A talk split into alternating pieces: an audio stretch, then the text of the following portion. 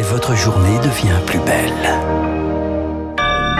Soyez les bienvenus si vous nous rejoignez sur l'antenne de Radio Classique. Nous sommes le mercredi 14 septembre et il est 7h30. La matinale de Radio Classique avec Renaud Blanc. Et le journal avec Charles Bonner. Bonjour Charles. Bonjour Renaud, bonjour à tous. À la une ce matin, un retour du Covid. Le sentiment d'un éternel recommencement. Des cas qui augmentent à la rentrée, 33% de plus en une semaine.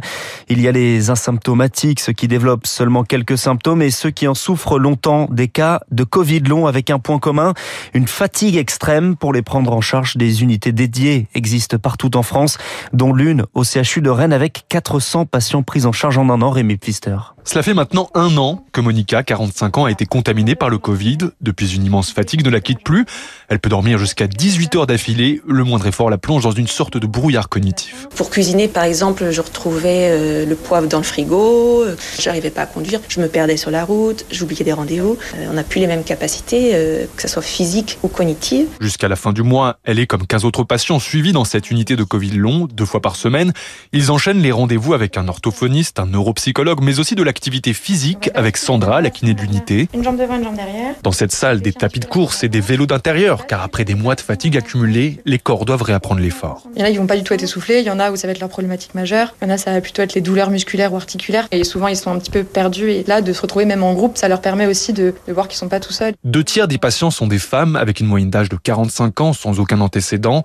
Le plus dur, c'est pour celles qui ont des enfants en bas âge, explique la chef du service Isabelle Bonan. Ça, ça culpabilise beaucoup de pas avoir la patience euh, qu'il faudrait pour s'occuper des enfants qui comprennent pas du tout pourquoi euh, leur maman n'est pas disponible. C'est une grosse partie à prendre en compte sur le plan psychologique. Isabelle Bonan le sait, on ne guérit pas d'un coup du Covid long. Le but, c'est d'accompagner petit à petit un retour à la vie normale.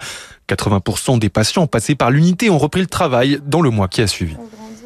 Le reportage à Rennes de Rémi Pfister. Les factures, Charles, les factures pour se chauffer vont augmenter en début d'année prochaine. C'est une certitude, reste à savoir le montant. Elisabeth Borne donnera les détails des mesures à 15h30 dans une conférence de presse.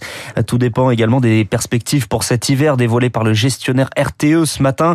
Avec 31 réacteurs nucléaires à l'arrêt sur 52, EDF devrait tous les relancer d'ici mi-février. Mais Eric Kioch, ça doit permettre d'éviter le blackout. La France passera l'hiver sans encombre si et seulement si EDF tient son calendrier. Cet épisode est révélateur d'un problème plus profond, alerte Jean-Sébastien de Gouve, président d'Opéra, courtier en énergie. EDF a estimé sa production de nucléaire entre 280 et 300 TWh. En 2015, c'était 400 TWh. Donc vous voyez, on a perdu plus d'un quart de la production nucléaire. Une situation préoccupante. Si l'hiver est très froid, cela peut signifier peu de vent. Donc exit l'éolien ou pas de soleil, donc pas de photovoltaïque. D'où les appels à la sobriété. En matière d'électricité, elle se doit d'être ciblée. L'électricité, ça ne se stocke pas, donc on doit ajuster à tout moment la production avec la consommation. Ce qui est important, c'est être sobre aux heures de pointe. Un levier qui fait partie du plan européen de sobriété et qui devrait être décliné pour la France cet après-midi par Elisabeth Borne. Enfin, en cas de coup dur, il reste la solidarité européenne, explique l'économiste des énergies François Lévesque. Ça peut suffire grâce à des importations. Nous échangeons avec les autres pays d'Europe. Donc il peut y avoir des échanges parce que ce qui est intéressant, c'est qu'ils ne consomment pas aux mêmes heures que nous. Les besoins ne sont pas exactement au même moment. C'est d'ailleurs l'objet du deal entre Paris et Berlin. Les Allemands pourraient ainsi nous fournir une partie de leur électricité en cas de manque. Et le patron d'EDF, Jean-Bernard Lévy, sera auditionné ce matin devant la commission des affaires économiques de l'Assemblée nationale.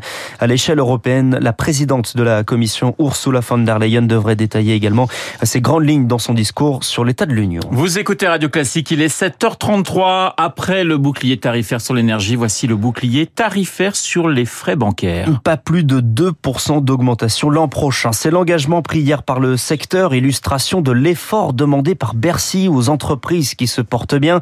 Mais 2%, c'est trop peu pour Mathieu Robin de l'UFC Que Choisir. S'agissant du gel ou de cette hausse très limitée, eh bien, en réalité, elle ne vient que sanctuariser des tarifs qui sont très souvent beaucoup trop élevés. Et c'est notamment le cas des frais d'incident bancaire. Hein. Par exemple, des frais de rejet de prélèvement qui sont facturés en France à 20 euros. C'est trois fois moins cher en Belgique, c'est 17 fois moins cher en Allemagne.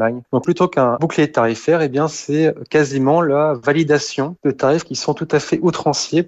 Et les bénéfices de ces banques ont été majeurs cette année, hein, plus de 30 milliards d'euros pour les cinq principaux groupes bancaires. Donc il y a manifestement des latitudes pour faire bien davantage, pour protéger les consommateurs face à la crise du pouvoir d'achat qui est devant eux. Mathieu Robin de l'UFC Que Choisir, association de consommateurs, joint par Émilie Vallès. Une inflation revue à la hausse, ce sont les nouvelles prévisions du ministère de l'économie. 5,3% cette année contre 5% prévu. L'an prochain, ce sera même 4,3 au lieu de 3,2. Charles, l'incendie en Gironde continue de parcourir et de gagner du terrain. Désormais 3200 hectares brûlés. Le feu s'est déclaré avant-hier. Le vent complique la tâche des plus de 900 pompiers mobilisés. Après le village de Somos, c'est une partie des habitants de Sainte-Hélène qui ont dû être évacués. Ils ont passé la nuit dans un gymnase ou chez des proches. Euh, le feu est à une dizaine de kilomètres de Lacano. Plusieurs axes routiers sont coupés. L'hôpital de Corbeil-Essonne tourne toujours au ralenti, victime d'une attaque informatique.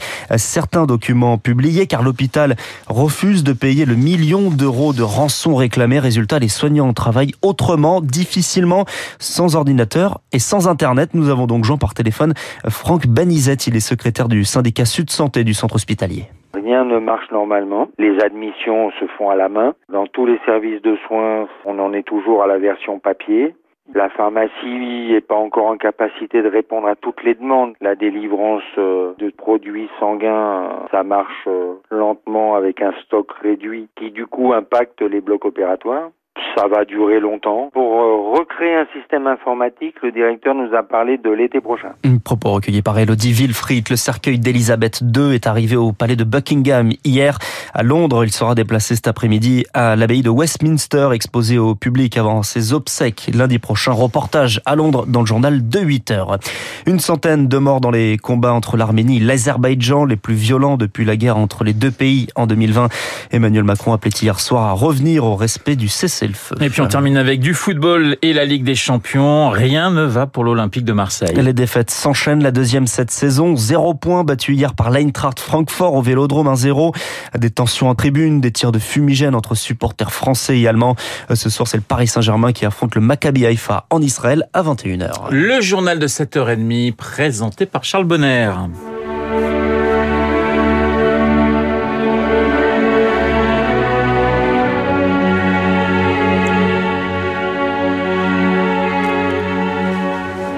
La musique, la sublime musique du mépris, hommage à Jean-Luc Godard dans quelques minutes avec euh, Marc Bourreau et son journal imprévisible, totalement imprévisible, je ne vous en dis pas plus.